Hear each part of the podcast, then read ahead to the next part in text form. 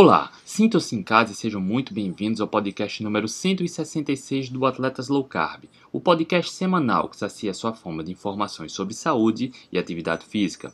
Vivemos submersos numa enxurrada de desinformação e assim há uma incontrolável propagação de má informação, que às vezes pode resultar em muitas gargalhadas, mas às vezes pode até se tornar uma grande ameaça à saúde geral.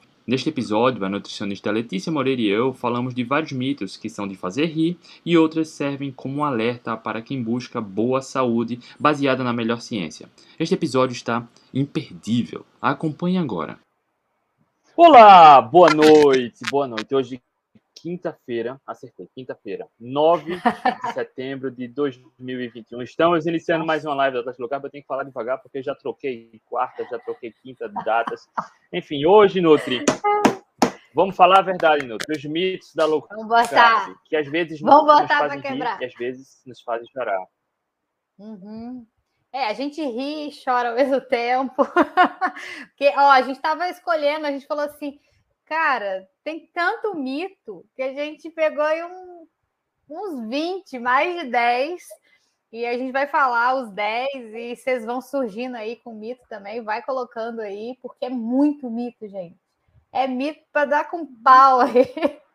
mito sobre alimentação. É mito. Um, e eu queria começar, antes de dar boa noite à turma, tá? Tanto no Instagram quanto no YouTube. Aqui, ó. Ah, opa, aqui não. Grande Reinaldo Pellegrino. Hoje eu vim aqui como prova viva que ir contra os mitos é o caminho correto. A gente vai falar dos mitos. E o Reinaldo eu não canso de falar. Ele fez uma live com a gente no YouTube, tá no podcast também. Reinaldo tem seus 65 anos, emagreceu 40 quilos, ah, faz uma dieta cetogênica carnívora e o cara é fortão. Olha o braço dele no treino na foto. Ele tá Nutri, olha o arrasando. bração do Reinaldo. Olha o bração, tá arrasando. Reinaldo e põe as fotos lá, você fala assim, e- meu Deus. E dizem que precisa carboidrato para hipertrofia, né, Nutri. Pois é. E, e o- e o outro mito, É um né? mito. Que, que, que a idade, né, que vai ficando mais velho, não ganha massa muscular. Isso também é outro mito, hein? E esse daí, ó, o Reinaldo já quebrou Ó. esse mito. E é a realidade. Você pode discordar, tudo bem, mas não pode dizer que não funciona. Exato. Vamos lá, deixa eu vir aqui a cumprimentar a turma. Grande Carlos Roberto Franzoi. Já veio dar boa noite, ele está buscando o pódio aí. Brunão Vinícius Castellucci, boa noite. Ó, o grande Reinaldo, doutor Andréa Maziero, boa noite. Rodrigão Moraes, grande ultramaratonista que tem um desafio e tanto aí pela frente, hein, Rodrigão? E olha, e a gente falou do, do desafio do Rodrigão, que foi correr o quê? Mil quilômetros. Quando a gente revelou na live, a mãe do Rodrigão estava na live. E foi assim que ela descobriu que o filho ia correr mil quilômetros. Mas tudo bem. Quase matar ela Doutora- do coração. Andréa Maziero. Andréa de Boé, boa noite. Wagner Lopes. Luke Gear, boa noite. Elton Oliveira. Dr. Ricardo Kanashiro, boa noite. Vamos lá, tem muitos mitos. A gente vai falar de alguns aqui, comentar. Antes de iniciar a live, eu tinha anotado alguns mitos, né? A gente decidiu junto, mas a Nutri não sabe os mitos que eu anotei. Ela não sabe. Antes da live, ela citou alguns. O André então tá num mistério, gente. Ele tá num mistério com esses mitos, vocês não têm ideia. A gente vai falar de alguns mitos, tá? Ah, mas não é por ordem, não- enfim, não tem ordem, tá? Tá aleatório, mas são mitos. E quem quiser comentar algum mito aqui, coloca, tá? Que a gente quer registrar. Esse, essa live também vai para o podcast e eventualmente vai chegar pessoas aqui no futuro, não é? Muito depois da live, vai conhecer esses mitos. E a gente, alguns mitos desses, quando a gente quebra, pode salvar vidas, tá? E esses mitos são de fazer chorar. E aí a gente vai falar alguns. Nutri, o que é muito Vamos lá, comum vamos lá, a gente lá. ver, inclusive, inclusive de profissionais da saúde. Low carb não emagrece, perde líquidos. Nutri, esse é de fazer rir ou chorar? Ri, né? Se for assim, a gente, ó, a gente já é é uma caixa d'água só, né? Esse mito A Nutri, é a Nutri até o momento já perdeu 30 e poucos litros de 34 né, litros. emagreceu. emagreceu. Eu né, abri a torneirinha e, e já emagreci aí 34 litros. Mas assim, né, André? É óbvio que num processo de emagrecimento, e, e qualquer deles que, que for, né, a gente tem uma perda de líquido que é normal, né? É, principalmente aí pela diminuição da insulina, né? Num primeiro momento a gente perde líquido, sim, né? Mas não é só líquido, né? A gente Nutri perde a bastante tá gordura. Ruim, tá? tá ruim. Travou aqui para mim. Travou? Estamos te vendo. Agora voltou. Agora voltou. Agora voltou? Então tá. Vamos, vamos recapitulando, né? É, não, a insulina, né, quando ela baixa no processo né, da, da, low carb, quando inicia, obviamente que perde líquido, né? E aí que vem lá a gripe low carb, né? Porque des, é, dá uma desidratação, aí algumas pessoas sentem dor de cabeça, enfim. Mas passado né, esse primeiro momento, que perde líquido e perde gordura, a perda, né? Obviamente que tem né, uma perda de líquido, mas não, não assim, né? Se fosse assim, André, eu e você, a gente só tinha perdido o líquido, muito pelo contrário, né? Eu faço as minhas. É, eu faço uma avaliação física toda semana e a gordura, percentual de gordura só baixando. Eu não fiz desde o começo, né? Estou fazendo agora, nesses últimos tempos, mas percentual de gordura sempre baixando e aumentando massa magra, isso que é interessante.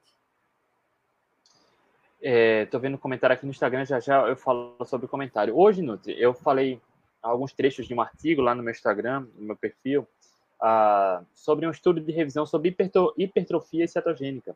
E aí a gente viu né, o quanto os pesquisadores eles eram parciais, tinham opinião. A, no, em que sentido eu estou falando? Porque no próprio artigo ele fala que uma dieta cetogênica, ela, eles usam um termo que me fugiu agora a memória, é como se ela é, causasse desidratação. Porra, desidratação Sim. o quê? É justamente o excesso de carboidratos que retém muito líquido, né? Uma abordagem low carb cetogênica, Exato. por natureza, é diurética. Ela não provoca desidratação. É, inclusive, é uma das estratégias dos fisiculturistas, né? Porque eles usam estratégia cetogênica para perder um pouco de líquido, obviamente, justamente porque o carboidrato tem essa, essa questão de ter essa retenção, né? Mas uma pessoa que segue um, um, padrão de uma dieta cetogênica ou low carb, ela vai perder o líquido inicial, né? Depois ele estabiliza. Nutri, tem outro mito agora. Vamos lá. Esse mito é meio polêmico, hein? Mas sem papo na língua, tá? As substâncias alimentícias que encontramos no supermercado, que lá no rótulo tem que é seguro para diabéticos, realmente são seguros para diabéticos. Mito ou verdade? Fazer rir ou chorar? Esse de chorar. O primeiro eu ri. Agora esse é de fazer chorar. Porque, para mim, do meu ponto de vista, chega a ser até criminoso, né? Porque o que a gente vê ali nesses rótulos, né? É a maltodextrina, que sobe a glicemia tanto quanto é, o açúcar, né? A gente vê farinha, que sobe a glicemia tanto quanto o açúcar. E a gente vê né, que ainda tem um selo de uma associação dos diabéticos.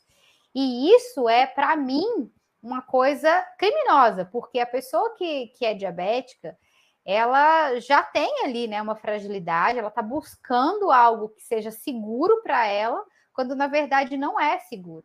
Então, muitas vezes, esses diabéticos, né, diabéticos ou, enfim, qualquer pessoa que tem um problema metabólico e que está buscando algo sem açúcar, ela é enganada, porque o açúcar tem vários nomes, né? A indústria mascara isso, ela coloca ali zero açúcar, mas coloca outra substância que vai fazer tão mal quanto. Então, isso para mim é de chorar. Isso é algo que, gente, que tem que ser revisto o mais rápido possível, porque, infelizmente, ainda né, a gente vê esse tipo de produto sendo vendido como diet e, na verdade, faz muito mal para o diabético. Já é sabido que o, o, diabético precisa reduzir o consumo de açúcar. Só que, tecnicamente, a, as substâncias que tem no rótulo proteção para o diabético, é prote... enfim, essa alguma fuleiragem dessa, realmente tecnicamente não tem açúcar, mas isso não quer dizer que não vai levar a glicose igual ao açúcar, o que é perigoso. Exato. E aí, como a Nuti falou, o açúcar está disfarçado de vários outros nomes. E aí a maltodextrina é, é o, um dos mais comuns, né? mas aí o suco concentrado, xaropes disso, Exato. daquilo. Inclusive açúcar de coco, açúcar mascavo, açúcar demerara, tudo é a mesma Demerara. coisa. Tudo é a mesma coisa. E aí, né, é uma coisa que chega a, a dar um nó no estômago, né? Hoje a gente vê ali, né, que tem a, a BLC que está lutando por essa causa. Eu acho que é o, a, a causa principal para que esses produtos realmente sejam seguros, porque é muito triste a pessoa que tem um problema de saúde não melhorar e ela ser enganada. E o que é pior, esses, med esses medicamentos, não, esses alimentos, eles muitas vezes têm o dobro do preço. E vai fazer o mesmo estrago, e às vezes até pior, porque a maltodextrina tem o poder de elevar essa glicemia mais até do que o açúcar. Então, é, a gente tem né, a BLC que está lutando por isso, né, para que tenha realmente o selo de alimentos que sejam low carb, né, para que isso seja regularizado, para o diabético ter segurança para né, fazer uma compra e comprar algo que realmente não vai alterar a glicemia dele. Porque o, o problema do diabético é que ele pode né, ter, um, né, ter que ir para o hospital com a, com a, glicose alta. Se não né, melhora esses níveis da, da glicose, vai fazendo amputação, vai ficando cego. Então, ou seja, no meu ponto de vista, chega a ser um ato criminoso e é um mito de chorar realmente. É um mito que a gente tem que ter um cuidado, porque a gente está tratando de pessoas, né? De pessoas que, que têm um problema de saúde, que precisa ter um olhar é, mais carinhoso ali quando se trata da alimentação dele. E tão criminoso, Nutri, quanto colocar um selo como esse para o diabético, né, dizendo que é seguro, mas não é, é, inclusive profissionais da saúde recomendando uma dieta com alto teor de carboidrato para diabéticos, para o quê? É. Evitar a hipoglicemia. Exatamente. Isso, é, isso que a gente tem, né? Infelizmente, é, é a forma que a gente aprende na faculdade, né? É, e depois que, que cai né, essa questão do óbvio, de que o diabético precisa tirar a glicose né, da, da alimentação, a gente começa a entender melhor. Mas na, na faculdade a gente aprende isso, né? Que o diabético precisa, que tem que colocar, que o carboidrato é essencial, né? E aí esse, esse diabético, né? Essa, esse paciente, ele, ao invés de melhorar o quadro dele, ele vai só piorando. E aí o que acontece? Ele vai ter que ficar usando um monte de insulina, né? Aí ah, aumenta a quantidade de insulina. Não, não, regularizou? Vai aumentando a insulina, vai aumentando a medicação, enfim. E aí é um ciclo, porque dá-se o alimento que tecnicamente é diet, mas que vai aumentar a glicemia dele mesmo jeito, e se subir, dá o remédio. Então, ou seja, é muito preocupante é, essa questão do, dos alimentos que realmente são é, específicos para o diabético e que, na verdade, muitos não são. Se a gente for nesses corredores, eu vou nos corredores no supermercado, eu tiro ali fácil. Uns quase 80, 90% daqueles alimentos ali não são para o diabético. E aí volta na questão, e são o dobro do preço.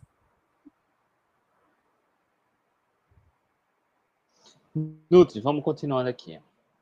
Tá. Low carb baixa imunidade. É de rir ou de chorar? De rir. Esse é de rir. Muito pelo contrário. Ó, eu quero, André? Nutri, eu quero. Desculpa, desculpa, Nutri, mas eu quero aproveitar para ler um outro trecho de um mito que eu anotei. Inclusive, eu deixei na íntegra, tá? Que eu vi essa hum. afirmação. A longo prazo, falando de abordagem cetogênica, pode tá. causar deficiência de alguns nutrientes essenciais para o organismo, como vitaminas, minerais e aminoácidos. Cara, esse trecho eu tirei de uma entidade que era afiliada lá à CFN, tá? É. Falando aí. É, esse, essa aí é uma questão de chorar também, né? Então, é, eu acho que nem né, os profissionais sabem o que, que é uma abordagem low carb, né? Eu acho que falta muita informação é, nessa questão do que é cetogênica, do que é low carb, para os nossos conselhos, né, principalmente, e para os profissionais da área de saúde e para as faculdades também, né? Então, quando a gente fala de uma alimentação low carb, a gente fala de uma alimentação com comida de verdade, uma alimentação limpa, sem industrializado, né? Então, essa questão toda, você e aquela coisa, né, André? Você pode fazer uma low carb, uma cetogênica com comida ruim, Coca-Cola zero, com óleo vegetal, você pode fazer. Mas, não é o que a gente fala aqui, não que a gente não prega, é o né? que a gente fala, exatamente, né? Então, ou seja, a gente tem que entender que tipo de informação essas pessoas estão colocando ali né? Aí sim, você faz uma dieta low carb cetogênica com comida ruim, tomando muito refrigerante, né? Ah, já que é para tirar o açúcar, eu vou tomar só com adoçante agora. Ou seja, a gente sabe que os adoçantes artificiais não são, não são bons, bons para a nossa saúde, né? Ou seja, ah, eu, ah, porque às vezes as pessoas têm a ideia de que ah, low carb é só diminuir o carboidrato. Aí começa a comer né? É, tapioca, começa com essas coisas que têm elevação da, da glicemia do mesmo jeito. Então, não é isso. A alimentação low carb é uma alimentação com comida de verdade, com uma base proteica. Né? Aí cada um vai fazendo o que se adequa mais. Você não precisa entender, né, também que a low carb ela é um espectro. Então ela vai desde zero ali, né, carboidrato, dá para fazer uma dieta zero, zero entre aspas, né? Porque se ah, muitas vezes a carnívora tem, né? Uma das vertentes dá para fazer com mais baixo carboidrato, mas sempre tem um pouquinho.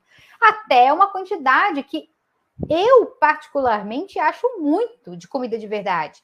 Então, do meu entendimento, hoje, esse tempo todo que eu tenho de estudo, enfim, low carb para mim, essa low carb que você come é, raízes, que você come fruta, porque dá para fazer low carb dessa forma, é uma alimentação com comida, né? Que a gente nunca deveria ter saído disso. É a alimentação dos nossos avós, dos nossos bisavós, e que se for feito com comida de verdade, você basicamente fica em low carb, não chega nem aos pés do que as diretrizes nutricionais preconizam. A, a, o carboidrato aumenta quando você aumenta a ingestão dos refinados, como açúcares, as farinhas. Aí a gente tem um pico aí né? Um aumento desse carboidrato. E Nutri, esses alimentos que você falou que são fontes uh, de açúcares e farinhas, quais são os nutrientes essenciais que a gente come com eles? Nenhum. Inclusive, por exemplo, a farinha tem que ser acrescida, né? A gente vê lá rica em ácido fólico e ferro, né? Tem que ser acrescida, porque ela não tem nutriente nenhum. Então, o que, que a indústria fez? Ah, para farinha, né? Para ter ali a farinha, a gente tem que enriquecer ela. Né? É obrigada a enriquecer.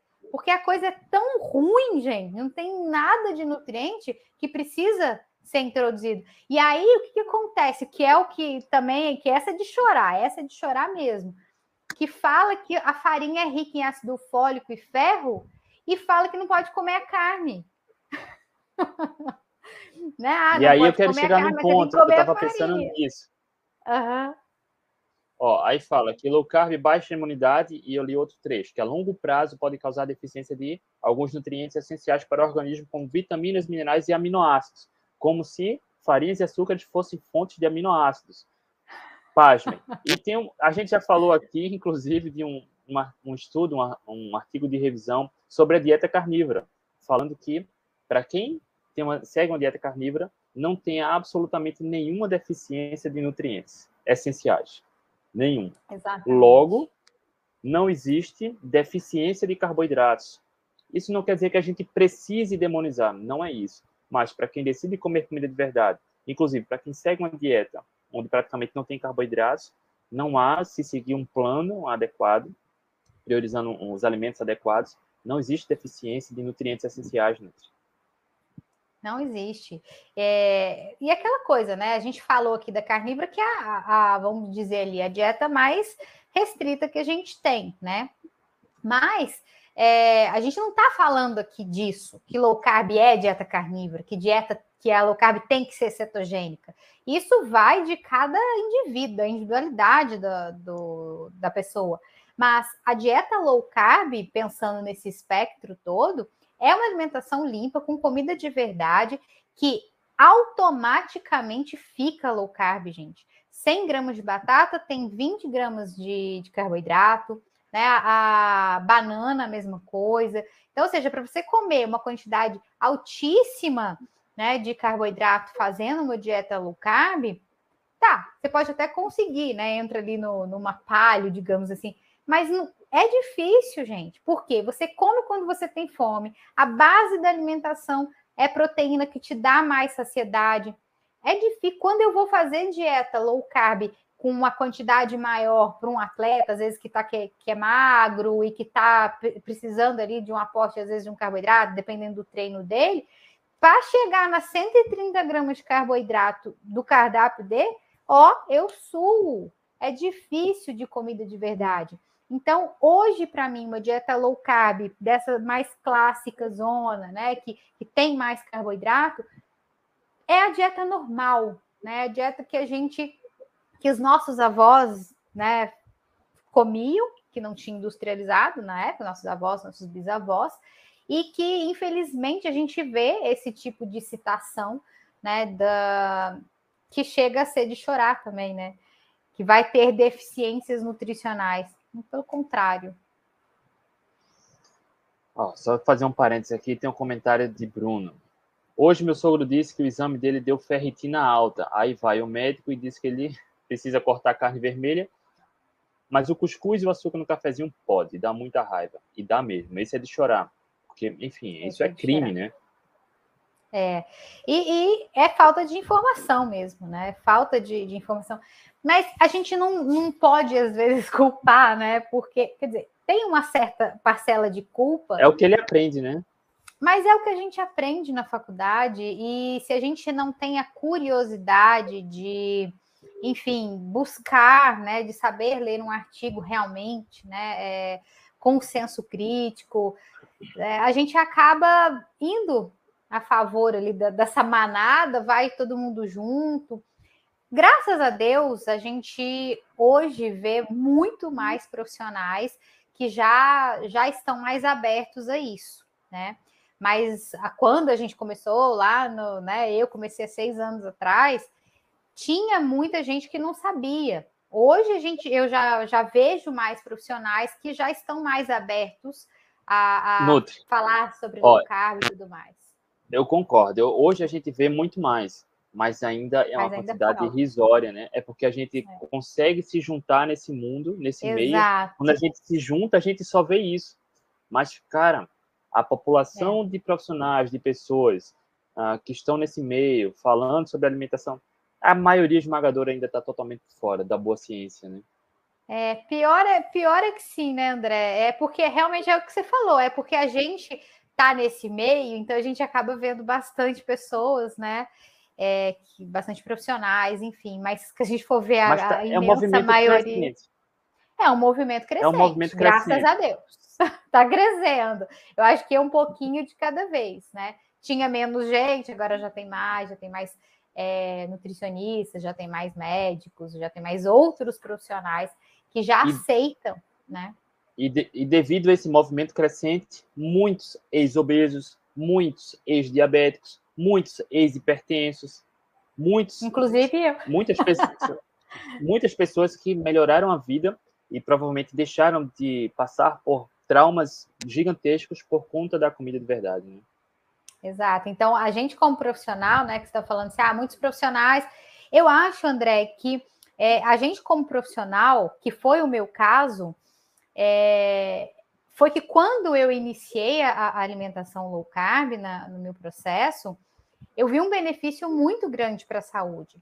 Então, por isso que hoje a gente vê muitos profissionais que têm essa história muito parecida, justamente porque ele estava né, infeliz ali com o corpo, e às vezes não só com o corpo, mas com a saúde em si, porque a gente, como profissional, e eu, como nutricionista, é, a gente tem que mostrar saúde, porque senão, né, que, qual o, o, o paciente que vai olhar para você e falar assim, nossa, mas ela vai cuidar de mim? Né? Eu preciso de alguém que tem, que, que mostre saúde. Infelizmente é isso, não tem jeito. Então a gente vê tanto uma questão pessoal de saúde, estética e tudo mais, mas também uma questão profissional. Então, a gente, por isso que, que a gente vê nessas né, histórias parecidas e que esses profissionais vão passando um para o outro, que vai passando, e esse vai crescendo, né? Tem que crescer mais, eu acho que é, essa é uma das nossas funções aqui, né? Da gente estar tá falando, daqui a pouco impacta um profissional, essa live é compartilhada com algum profissional, e isso começa a vir, né? Aos pouquinhos, isso começa a aparecer né, na, na classe médica, na classe dos nutricionistas, né? Espero que comece a entrar nos nossos conselhos. E Nutri, um, o Brasil Low Carb está confirmado, né? E é um, um evento grande, de grande Exato. expressão. E vai ser quando, Nutri? Em novembro estaremos vai lá. Vai ser 19 de novembro. Inclusive, né, André, a gente vai estar fazendo três anos, né, de atletas low carb. E é novembro, então já vai comemorar o aniversário do Atleta Low Carb lá em Florianópolis. Floripa, 19 de novembro. O evento Brasil Low Carb, grandes nomes do Brasil. Uh, e vamos dar um workshop lá do Atlético Low Carb, dois dias, né? Uhum. Não, no domingo, né? De manhã e de vai tarde. Vai ser um dia, vai ser duas turmas. Vai ter a turma da manhã e a turma da tarde. Então vai ser dois, dois workshops. Aí você se inscreve em qual que você vocês querem, né? Se quer de manhã ou se quer à tarde, porque vai ter outros workshops acontecendo lá também, então dá para você fazer dois, né? Dá para fazer os outros que vai ter, vai estar tá rolando lá também. Vamos lá, e o movimento está crescendo, e é importante a gente divulgar isso, né? Ó, Exato. tem um comentário do Luke Gear, algo que atrapalha o movimento e muito é o pessoal que fala, pode comer de tudo um pouco, é só contar calorias? Porra, não pode. E as pessoas que falam que restringir carboidratos causa vícios alimentares. Não só vícios, né? Causa compulsão, né? Causa Exatamente. distúrbios alimentares. E é o contrário que a gente vê. Boa parte das pessoas consegue controlar os distúrbios alimentares, compulsões e ansiedade com comida de verdade. Não é o Exato. tratamento ideal para isso, mas a gente tem estudos mostrando que muitas pessoas conseguem controlar. E o pode é. de tudo um pouco é só contar calorias, pelo amor de Deus, né? Como se as calorias não importassem, a origem não importasse, importa demais. Importa demais. Essa questão da, dos vícios alimentares, né?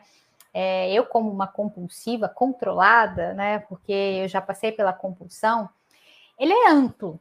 É algo que, que exige não só esse olhar, né? A gente sabe que, que a dieta cetogênica tem esses estudos, né? Que controle, realmente o controle é muito bom, né? Eu falo como, eu estou falando aqui como a Letícia, tá? Não como a Nutri. É, porque você não dá esse, esse, esses picos de insulina, né? Você controla o seu hormônio. Mas também existe uma questão muito emocional ligada a essas questões de vício. Então, nesses casos, né, se for tem esses vícios, muita ansiedade, enfim, muitas vezes deve ser tratado com equipe multidisciplinar, né? Às vezes com é, tratamentos psicológicos, às vezes com medicamentos. Então, os vícios, eles têm que ser entendidos, devem ser entendidos. Mas que hoje a gente tem é, uma melhora muito significativa é, através de uma alimentação cetogênica para esses vícios, porque você melhora as suas, as suas questões metabólicas, né? Os seus hormônios isso a gente tem estudos e tem na prática, né? Eu aqui, eu falo que hoje eu estou controlada graças à dieta cetogênica. Perfeito. Vamos seguir aqui, porque tem muito mito para a gente falar e dá vontade de sair desenrolando aqui, mas vamos adiantar o conteúdo, tá? Nutri, um outro ponto, outro ponto. E eu, inclusive, eu deixei a frase aqui na íntegra, dizendo que a low carb é uma dieta radicalmente restritiva. Pelo amor de Deus, Nutri é de rir ou de chorar? Essa é de rir, né? Essa nem chora, essa aí, essa aí a gente ri. Óbvio, né, André, que a gente, como eu falei, a low carb ela é um espectro, né, que vai desde a carnívora até ali a dieta low carb com frutas, vegetais, carne, enfim, com receitas low carb. Então, é, a gente tem que entender que tipo de restrição se fala, né? É, porque é óbvio que uma dieta carnívora restringe bastante coisa, mas muitas vezes as pessoas se adaptam àquilo. Eu falo, você não precisa estar preso num, numa dieta. Às vezes você faz ali é, pontualmente uma estratégia carnívora, uma estratégia cetogênica para um, um fim, né? Chegou às vezes no seu objetivo, você faz a dieta low carb, que é comer comida de verdade, né? Enfim, como eu disse no há pouco, né? Que é uma dieta para mim low carb com mais um pouco de, é, de carboidrato é uma dieta normal, uma dieta normo carb, né? Então essas restrições vai muito da pessoa, né? E é aquela coisa também, né, André? Toda dieta tem restrição. Então, se você for fazer uma dieta é, de baixa caloria, que é o que eu aprendi na faculdade, por exemplo, um processo de emagrecimento, está restringindo caloria. Se você está fazendo uma dieta que você é celíaco, você vai ter que, vai ter que restringir o glúten. Se você está fazendo uma dieta, por exemplo, porque você tem uma intolerância à lactose, você vai ter que restringir a lactose. Então, quando se tem uma preocupação com a alimentação, independente do que seja, você vai restringir alguma coisa. Você vai restringir gordura, você vai restringir proteína, você vai restringir carboidrato. Então, a restrição existe. Então, eu queria entender o que, que é isso de restrição. Eu vou porque dizer. Você só, é, porque só, porque aquela coisa, né, André? Você só não restringe nada da sua alimentação se você não se preocupa com ela. Se você não tá nem aí com a tua alimentação. Aí sim. Aí você tá, né? Aí é aquela coisa. A low carb, como tem na, na como a premissa da low carb é comida de verdade, ela restringe tudo que vicia, que engorda e causa compulsão. Os industrializados, é isso, tira né? todas as bruxarias. Exato. Aí restringe isso. É simples, né? Então, é o que adoece, que engorda, que alimenta a indústria alimentícia e farmacêutica, é basicamente isso. Agora, é Uhum. importante frisar que exceção faz parte, não é que vai abrir mão de tudo sempre, né? Como a Nutri bem falou, toda dieta é restritiva, toda ela. Uhum. E ainda tem outra, tem outra coisa, Nutri. Ah, tem um estudo de revisão que analisou dietas de 1939 a 91, alguma coisa assim, e viu que 85% das pessoas que fazem dieta voltam a ganhar peso dentro de um ano, porque focam nas calorias, assim como o Luke Guia falou. Quem, qual ser humano que consegue passar pelo menos um ano focando em calorias, sentindo fome o tempo todo, comendo de Não tudo dá. um pouco, com sanidade? Não dá, ninguém consegue sentindo fome dá. o tempo todo, durante um ano, só pensa em comida, comendo a cada duas horas e meia, três horas, não dá. Low carb é justamente o contrário. Aumenta a saciedade, você come, muitas vezes precisa comer mais para bater É. a parte calórica e proteica e emagrece. Emagrece, exato. É, mas é, muitas vezes a gente fala assim, eu não estou aguentando comer, porque a proteína ela, ela é muito saciante, né? Então você às vezes está querendo fazer um trabalho aí de hipertrofia, né? Já chegou no teu peso e precisa consumir quantidades de, de caloria, é um atleta de endurance e, e precisa né, de um aporte calórico, às vezes é difícil. E aí a gente opta, né, por fazer algumas suplementações e tudo mais, que às vezes não tem, não tem jeito, aí a gente tem que é, lançar a mão do que a gente tem, né, é, hoje de, de, suplementos e tudo mais. Mas, é, de uma forma geral, você restringir calorias, né, por um, por um bom período é difícil. Por isso que as pessoas, elas ficam, né, nesse ciclo, né, de engorda, emagrece, é, efeito sanfona, porque não consegue, não consegue levar adiante. A gente sabe que a caloria para o emagrecimento tem sim a sua parcela de ajuda, mas se você tiver com uma alimentação com qualidade nutricional, com quantidade proteica adequada, você vai se sentir saciado e é aquele negócio meio que automático, essa caloria já diminui. Né, o jejum, por exemplo. O jejum é uma restrição calórica. Então, quando você começa a fazer jejum, e aí às vezes você faz duas refeições por dia, você pode comer bem naquelas duas refeições, que mesmo assim você vai ficar com déficit né, de caloria, mas você comeu bem, porque você fez ali o jejum, você comeu mais proteína, você comeu com mais qualidade nutricional. Porque a questão não é a caloria, a questão é a qualidade dessa caloria. E digo mais, André, a proteína ela te dá mais saciedade e ela, para ser digerida, ela gasta mais caloria. Então, por ela gastar mais caloria nesse processo da digestão, né, que a gente fala que é termogênese do, do alimento, ou seja, você vai estar tá gastando caloria para digerir aquela proteína.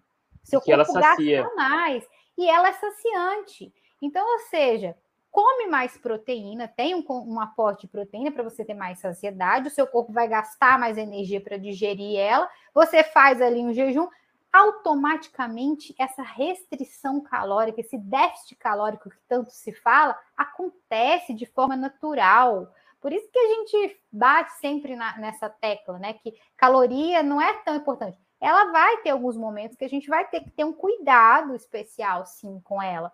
Mas se você souber é, manejar isso, você come muito bem, com saciedade, com qualidade alimentar e ainda emagrece. Um dos maiores erros da nutrição da atualidade é focar em calorias, porque quando você foca em calorias, você ignora a qualidade da alimentação. Exato. ignorando a qualidade da alimentação, é como se tudo tivesse o mesmo impacto metabólico e hormonal, e não é isso, tá? Não é isso. E, e Nutri, ah, tem uma pergunta aqui do Fernando sobre exceções. E exceções nunca? Claro que existem exceções, exceções fazem parte. Fazem mas parte. antes, a gente já falou muito, né? O primeiro passo é arrumar a casa. Na, a vez ou outra chega alguém ah, no meu WhatsApp, André, estou fazendo tudo certo, mas não emagreço. É quando a gente vai ver, não, de segunda a quinta, de segunda a sexta eu como bem, todo sábado e domingo tomo cerveja. Cara, não está fazendo certo. Não está fazendo certo. Né? Exceção é desse jeito platô. não é exceção. É. é a questão é. do platô, Porra, não está né? fazendo certo. Ó, tá. é a questão emocional, o vínculo, buscando prazer, é, é, conforto afetivo através da cerveja, da bebedeira, da alimentação. Então, primeiro precisa ter um, um autoconhecimento aí, tá? Quando, quanto menos você se expõe a essas substâncias viciantes, menos vontade você tem de furar a dieta.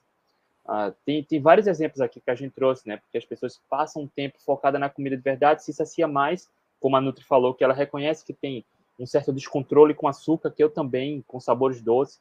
Se eu sei que eu tenho esse descontrole, então eu evito. E quanto menos eu me exponho, menos vontade eu tenho de comer. Então, naturalmente, uhum. quem mantém o foco por algumas semanas, cara, perde a vontade disso. Começa a, buscar, é. a sentir o prazer de verdade na comida de verdade, né?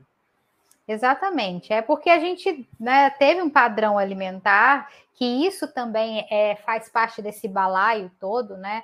É, a gente desde criança tem aquele padrão, né? Que isso vem. Então tem é, questões é, afetivas, né? Da gente às vezes comer é, aquele negócio, né? Da mãe da gente come tudo é, para você ganhar um docinho depois. E aí isso fica ali no nosso subconsciente, né? Como como algo que ah eu preciso comer tudo. Eu até pouco tempo atrás eu colocava no prato e às vezes eu não estava aguentando mais comer, mas eu comia porque eu não podia ver sobrar nada no prato. E aí depois eu comecei a fazer uma autoanálise e falei assim, gente, isso é porque lá na, na minha infância, se eu deixasse comida no prato, minha mãe ficava brava comigo.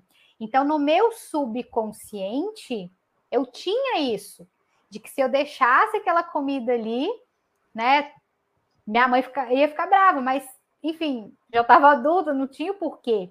Né? E aí também vem a, a, essa questão do, do, docinho, né? Ah, eu não consigo ficar sem o docinho depois da comida. Aí você vai fazer essa, essa, esse regresso, né? Ah, é porque quando eu comia tudo, a minha mãe me dava um brinde, um docinho.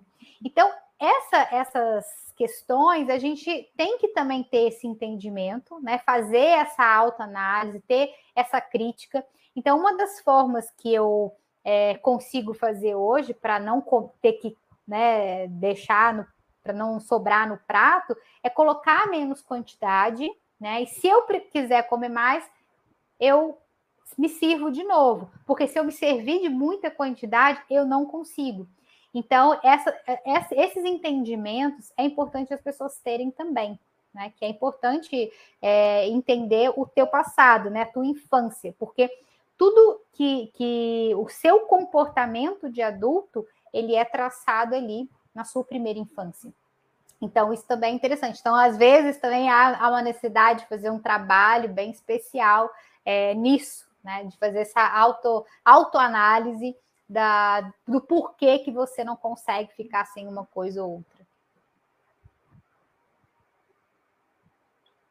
É, perfeito. Deixa eu só compartilhar aqui. Tem uma pergunta do Mito Verdade sobre. Ó, aqui, ó. A pergunta eu vou querer. Vou mostrar aqui. Deixa eu... Mito verdade? Boa noite a todos. O consumo de dextrose pós-treino aumenta a absorção de proteínas no organismo? Mito verdade? Quero mostrar aqui o estudo. Inclusive, eu falei um pouco sobre ele aqui. Tá, deixa eu só procurar aqui sobre síntese de proteína. Aqui, ó. Esse trecho eu vou mostrar aqui, tá? Ah, do artigo. Ele falou que, na verdade, nenhuma ação benéfica adicional dos carboidratos é evidente em relação à hipertrofia muscular quando suplemento de proteína que estimula ao máximo a síntese de proteína muscular ingerido. Ou seja, aí tem uma referência aqui, tá? Deixa eu só mostrar aqui a capa, que é um estudo de revisão mostrando, falando sobre bodybuilders e atletas de fisiculturismo que seguem a dieta cetogênica, tá? Um estudo de revisão. Legal. É ciência, tá? Não, não é falácia, não. Então, o, o, o, que é que esse estudo mostra? Que o que importa é, é ter o aporte calórico e proteico adequado para quem busca hipertrofia, tá? Mesmo quem está no ramo do fisiculturismo. Lógico, comer mais tá. carboidrato vai promover um ganho maior, um crescimento maior. Lógico, mas você não precisa comer estratégias. É. é. Aí são estratégias. E mas mesmo assim, mesmo dentro de uma estratégia para uma hipertrofia, por exemplo, dá tranquilo para se aplicar uma dieta low carb, né? Dá para fazer, porque como a gente está falando, batendo na tecla aqui, tá, tá repetindo, dieta low carb tem carboidrato, né? Aí vem, é um mito também, né? Que as pessoas falam que dieta low carb é zero carboidrato. Muito pelo que é zero carboidrato e que faz perder massa magra. Opa, lá, lá. Esse é de Exato. É. Então, é isso que a gente tem que entender, né? Porque para hipertrofia dá para se colocar estratégia. Aí são estratégias, são periodizações, né? Dá para você ir fazendo, né? Isso dentro, dentro do treino, dentro do, do ciclo, né? Que está fazendo. Então, é tudo uma questão de saber colocar isso daí. Exato, deixa eu ver aqui. Qual agora mito eu vou trazer, tá? E sim, uh, existe um estudo, falam muito do ciclo de Krebs para hipertrofia, a importância da glicose, mas quando a gente vê na realidade, cara, uh, o Sean Baker, o, o Alessandro, o próprio Alessandro. Reinaldo Pellegrino, muitos, muitos, cara, a gente pode parar aqui cinco minutos, a gente vê dezenas de pessoas que compartilham, que seguem uma abordagem onde praticamente não tem carboidrato. E eles têm uma composição... E em jejum! Em jejum. Composição corporal é incrível. Tá, então assim, não é que seja melhor ou pior, é apenas a realidade. Se você não concorda, tá tudo bem, mas não disse que não pode. Entende a diferença? É possível? É, plenamente. É possível. Tranquilo. E, e, assim, né, André? É o que a gente fala. A gente não está falando que ah, é melhor ou pior. A gente está falando de estratégias. Exi a gente tá, tá, a gente, por exemplo, estuda essa estratégia. Não significa que vai ser melhor ou pior para aquele para aquela pessoa. Por isso que, que é importante as pessoas é, terem uma visão, entenderem de um, entenderem do outro, né, da outra, o que, que traz benefício, quais são prejuízos ali, enfim, e traçar o que ela deseja, né? A gente não está aqui batendo na tecla, ah, o meu é melhor, eu. Não, a gente está falando aqui de uma estratégia que a gente estuda, dá outras opções para o meu paciente. Então, ah, o fulano, ah, ele, só, ele faz uma, uma dieta com muito carboidrato, tá ganhando massa magra. Beleza. Tudo mas bem. A dieta, é, mas a dieta com baixo carboidrato, com foco na proteína, jejum também. Então, eu acho que é, acaba virando uma briga né, na, na internet, essa, é. essa situação toda, por bobeira, porque na verdade eu só estou dando opções. Então, a gente vê na realidade, a gente vê nos estudos, e aí o meu paciente, né, ele vai decidir o que é melhor para ele, porque ele sabe que existem esses dois caminhos para ele seguir. Um vai ter que ter adaptação, o outro, enfim, não. Então, ou seja, é isso, eu acho que é essa nossa função aqui, é a gente explicar o caminho. Existe outro caminho que tem esses benefícios, que tem esses, digamos, prejuízos, e agora você segue o que você achar que seja melhor para você. Cada um sabe o que é melhor para si. E olha, só para deixar registrado, tá? Nesse artigo também ele deixa a mensagem aí que justamente a discussão não é se cetogênica funciona para hipertrofia, porque já é fato, não é cetogênica que faz perder massa magra, mas se é melhor ou pior. E no final Exato. das contas, o que importa mais é como cada um se sente melhor. Pronto. Pronto. Para quem se sente melhor comendo comida de verdade, pouco carboidrato e busca hipertrofia, ótimo. Para quem quer seguir uma dieta paleolítica, como a gente se baseia em comida de verdade, com mais carboidratos, tudo bem. Exato. É isso. Vamos lá para o próximo ponto. Deixa eu escolher aqui. Eu já nem sei quantos mitos a gente já falou, porque a gente foi falando e foi desmistificando um monte de coisa já. Nutri, ó, tem, tem, nosso tempo está acabando, vamos tentar falar de alguns mais. É uma dieta para fazer por pouco tempo. Nutri. Low carb é ok, mas não faça por muito tempo, que é perigoso. É, é de rir ou de chorar, Nutri? Essa é de rir, gente, pelo amor de Deus.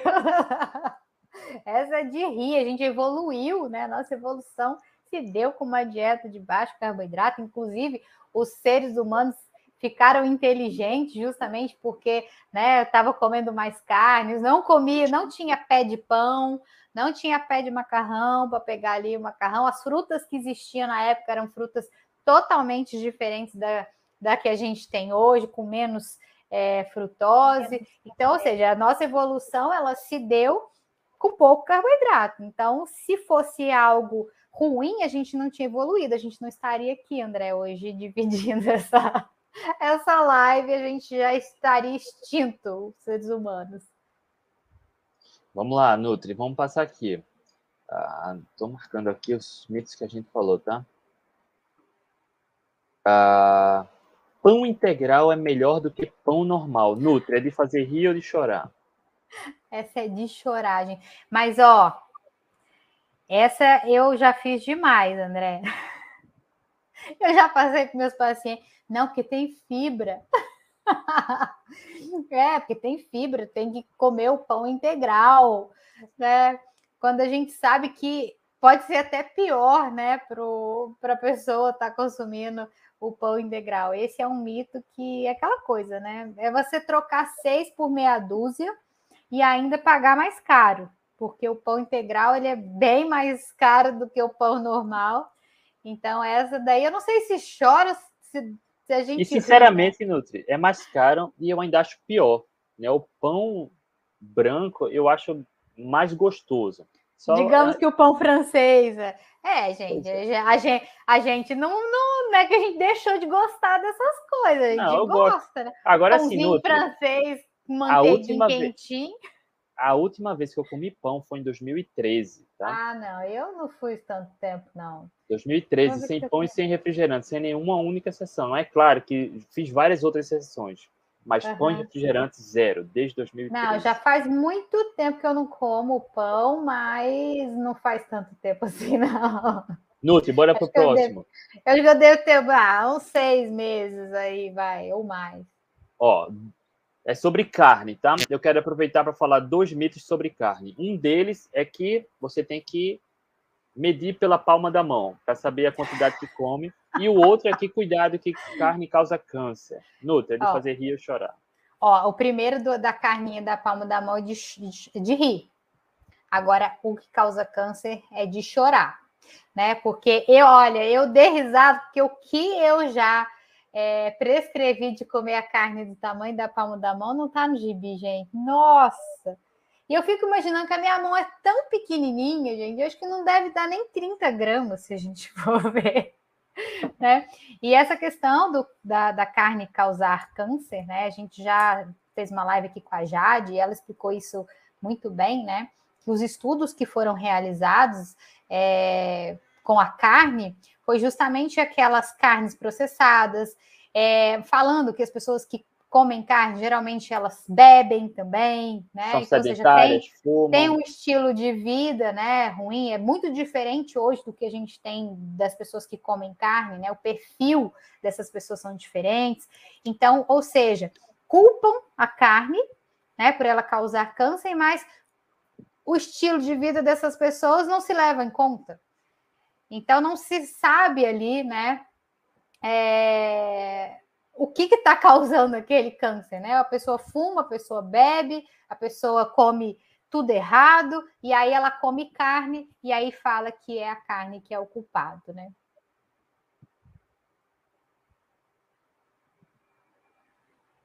E naturalmente, Nutri, quem não come carne, os veganos, vegetarianos, eles tendem a ter um estilo de vida, procuram se exercitar, a ter baixos níveis de estresse. Em contrapartida, eles procuram ter um estilo de vida mais saudável. Não que abrir mão da carne seja mais saudável, mas uhum. essa população, né, desses estudos observacionais, a população que tinha mais câncer era mais sedentária, que fumava mais, que bebia mais e comia processados, né, fast food. Aí esse Exato. é o que comia mais carne.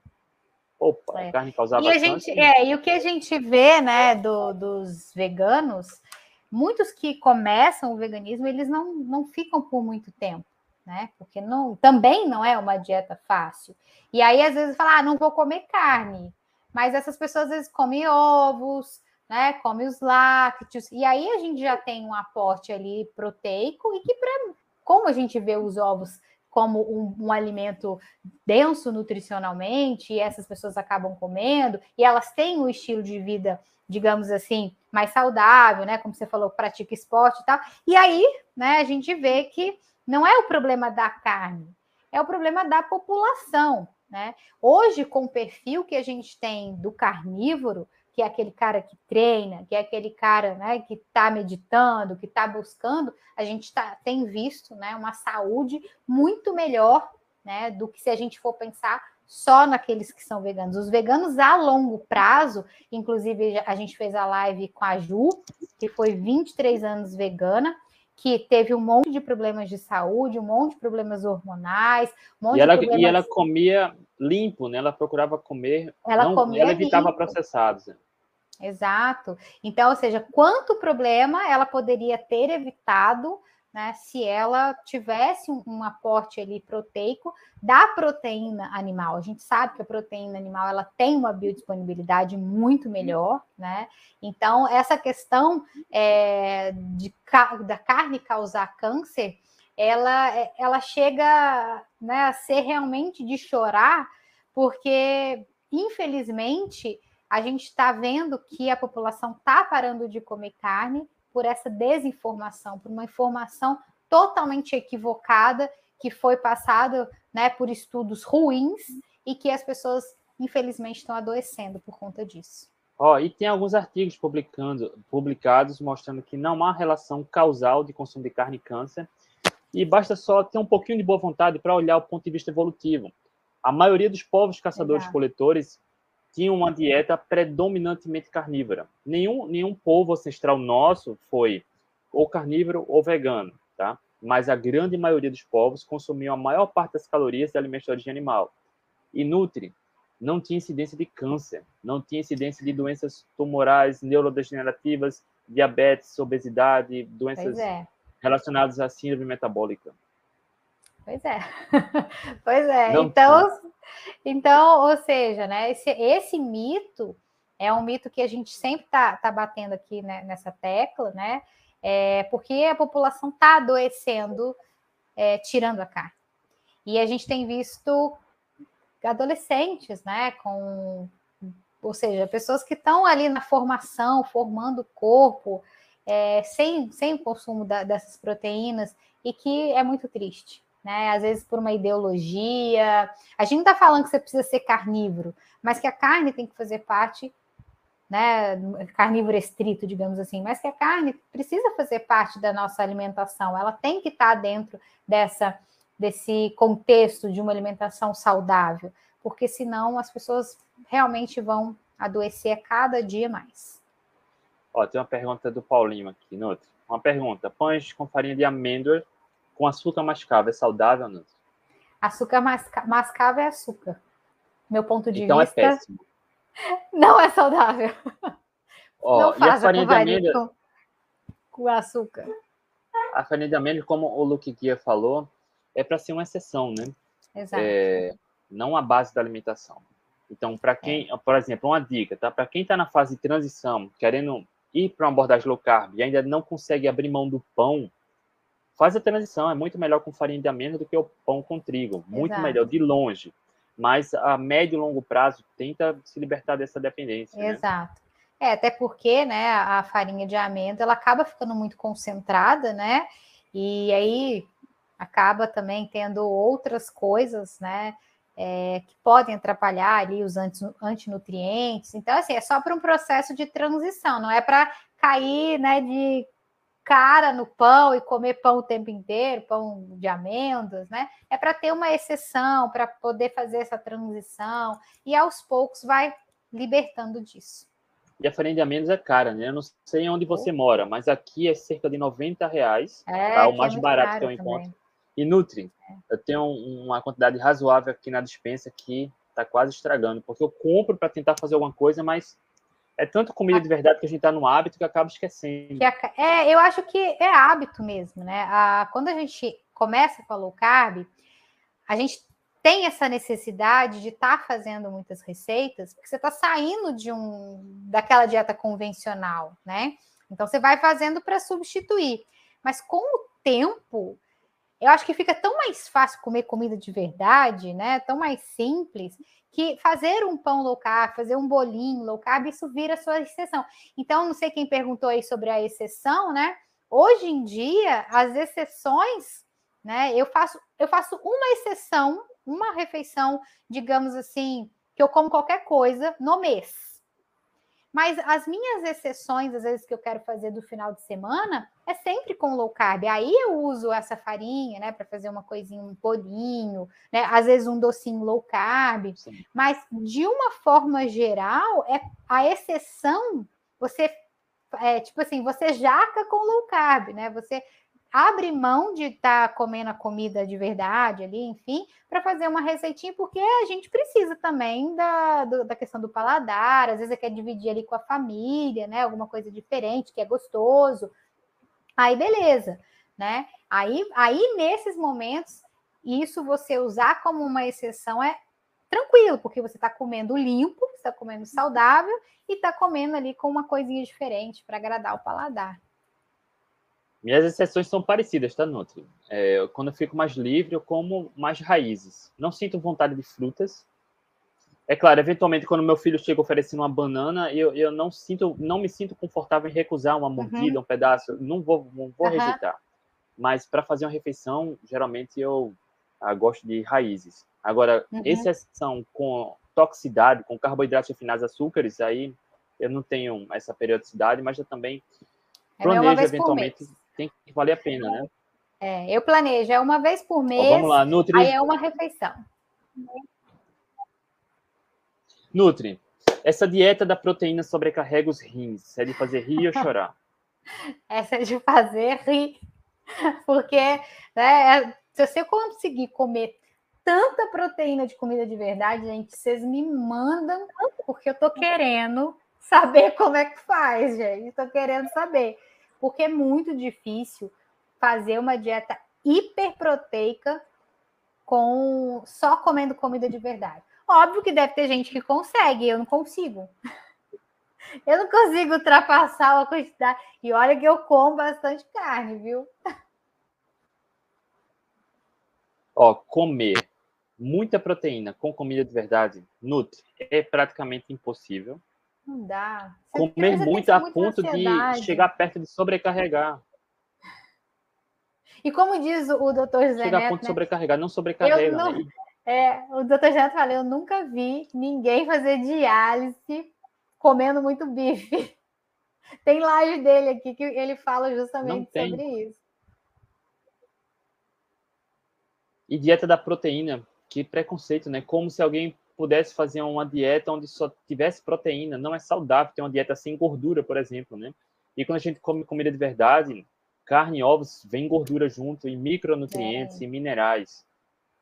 Então não é só da proteína, mesmo que fosse, né? Não existe um estudo que mostre relação causal de comer proteína e causar lesão renal. Exato. Nutri, tá, estamos chegando aqui, tá dando nossa hora, mas ah, queria só responder aqui. Sectane. Estou fazendo um pouco mais de um ano low carb para aumentar a ingestão calórica e até como forma de desestressar, aumentei muito frutas no cardápio. Eu só queria comentar um pontinho aqui, tá?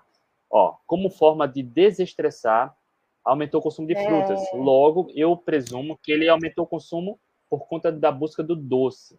É, então, quando você busca o conforto, o conforto, o prazer, para desestressar com doce, cuidado, tá? Isso pode virar um ciclo vicioso.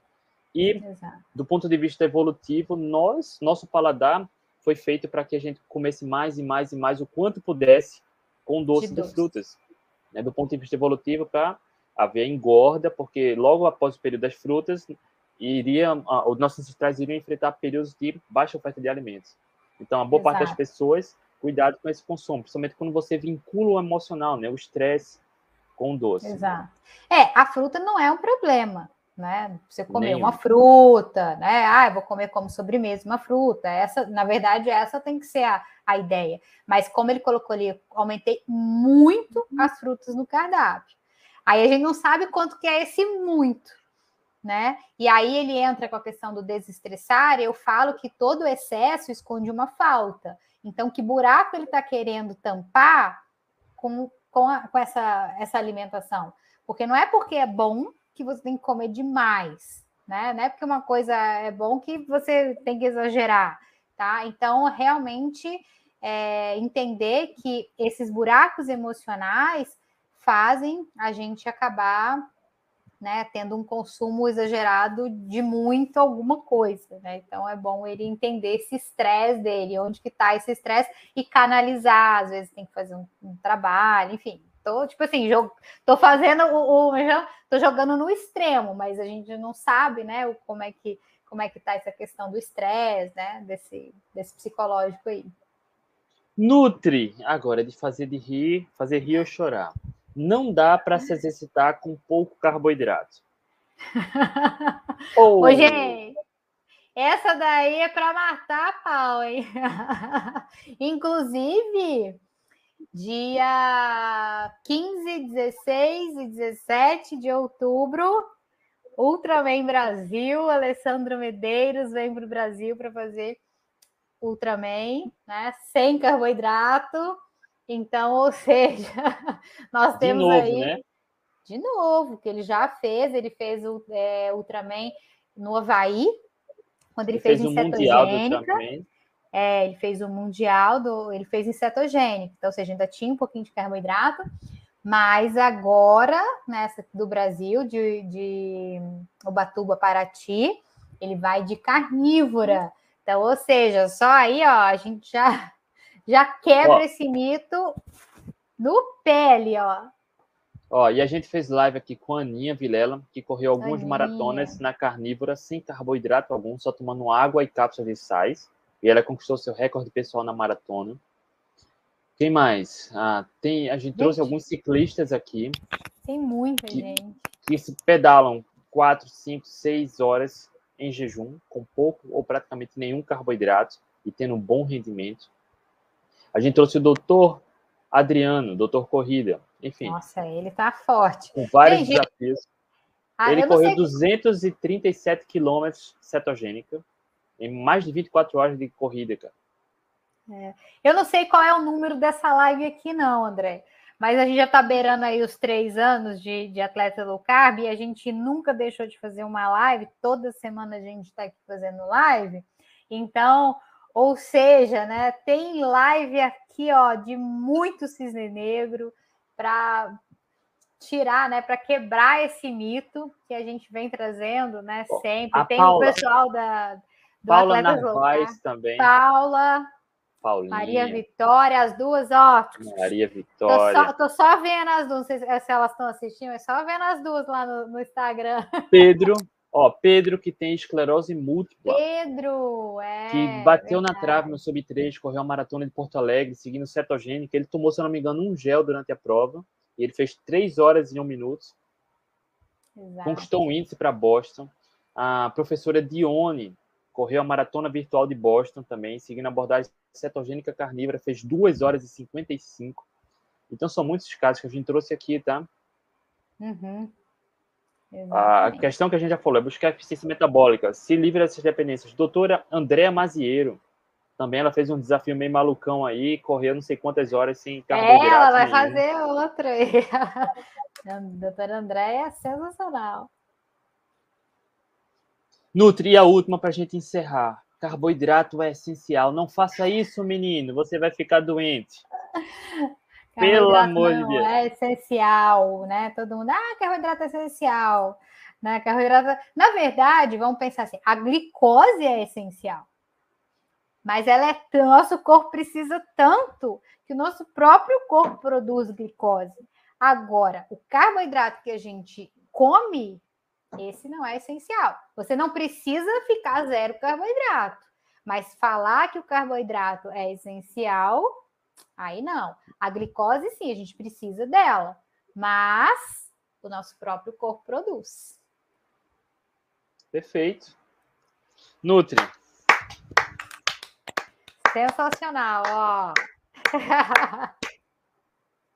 Exato, a Low Gear gliconeogênese, tá? Gliconeogênese. Quem tiver dúvida como funciona essa mágica, né? É o corpo produzir a glicose sem que haja carboidrato na dieta, é simples, gliconeogênese. Gliconeogênese. Opa, aqui. Eu tô com cálculo renal, quais alimentos me prejudicam? Muitos dizem que proteína faz mal para quem tem pedra nos rins. Nutri. Ó, o, geralmente as pedras nos rins são causadas pelos oxalatos, né? Então, oxalato de cálcio, enfim, geralmente é pelo consumo bem alto aí de, de vegetais, né? Óbvio que a gente tem também é uma questão da, das proteínas, enfim, aí teria que fazer uma análise, mas geralmente essas pedras, elas não são causadas pela carne, não é causada pela proteína. Beijo no coração de todos. Nutri, muito obrigado. Tamo juntos. Beijo. Boa noite a todos. Tchau, tchau. Tchau, tchau.